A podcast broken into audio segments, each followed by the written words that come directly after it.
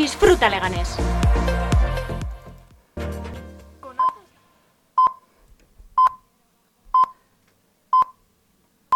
Son las tres y cuarto, una hora menos en Canarias.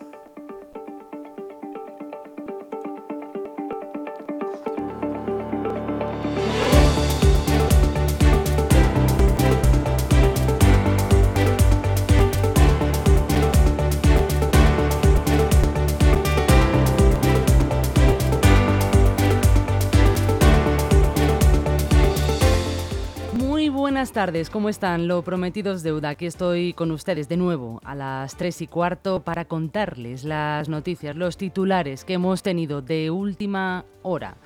Y en primer lugar, lamentamos el fallecimiento de un hombre en el incendio de una vivienda en la calle Antonio Mairena, número 8, en el barrio de Palomeras, en Puente de Vallecas. Los bomberos han extinguido el incendio y han rescatado a otros dos hombres de mediana edad que han sido trasladados en parada cardiorrespiratoria a una zona segura. Y la Comunidad de Madrid está trabajando en el borrador de la primera normativa autonómica de las VTC que contempla, entre otras cuestiones, limitar la subida de precios abusivos, como se producen picos de alta demanda, penalizar cancelaciones de servicio y penalizar retrasos injustificados.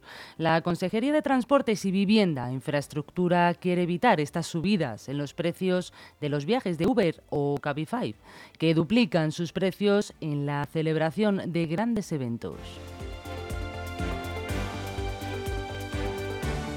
Y en la Comunidad de Madrid se tiene previsto finalizar la construcción de 1.900 viviendas del Plan Vive durante el primer semestre de 2024 y entregar las llaves de otras 274 ubicadas en Alcorcón en el primer trimestre del próximo año.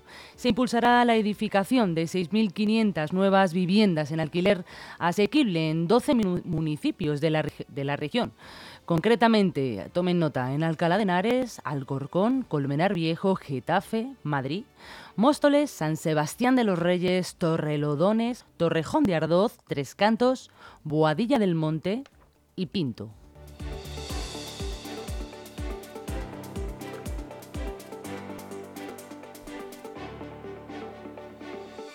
Y han detenido a un hombre que trapicheaba con cocaína tras amonestarle por aparcar mal en una calle de la Latina.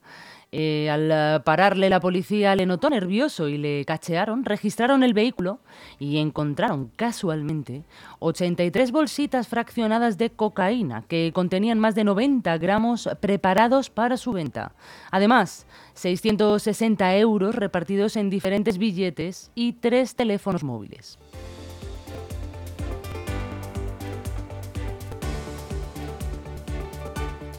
Y atención porque ha saltado la alarma en Alcorcón, uno de los hijos de la ex, de la ex, eh, bueno, de la Natalia de Andrés ha sido contratado a dedo como asesor en el nuevo gobierno municipal de la localidad, con un sueldo público de casi 53.000 euros al año. En concreto, ha sido nombrado como un cargo eventual de libre designación en la Concejalía de Juventud, Diversidad, Innovación, Tecnología y Deportes, que dirige la edil socialista Carmen Martín Rubio, donde percibirá un sueldo de casi 4.500 euros mensuales. Y hasta aquí nuestro repaso de titulares. Si surge cualquier incidente nuevo, les mantendremos totalmente informados a través de nuestras redes sociales, ya lo saben. Mañana tienen una cita conmigo aquí a las 11 de la mañana. Que pasen muy buena tarde.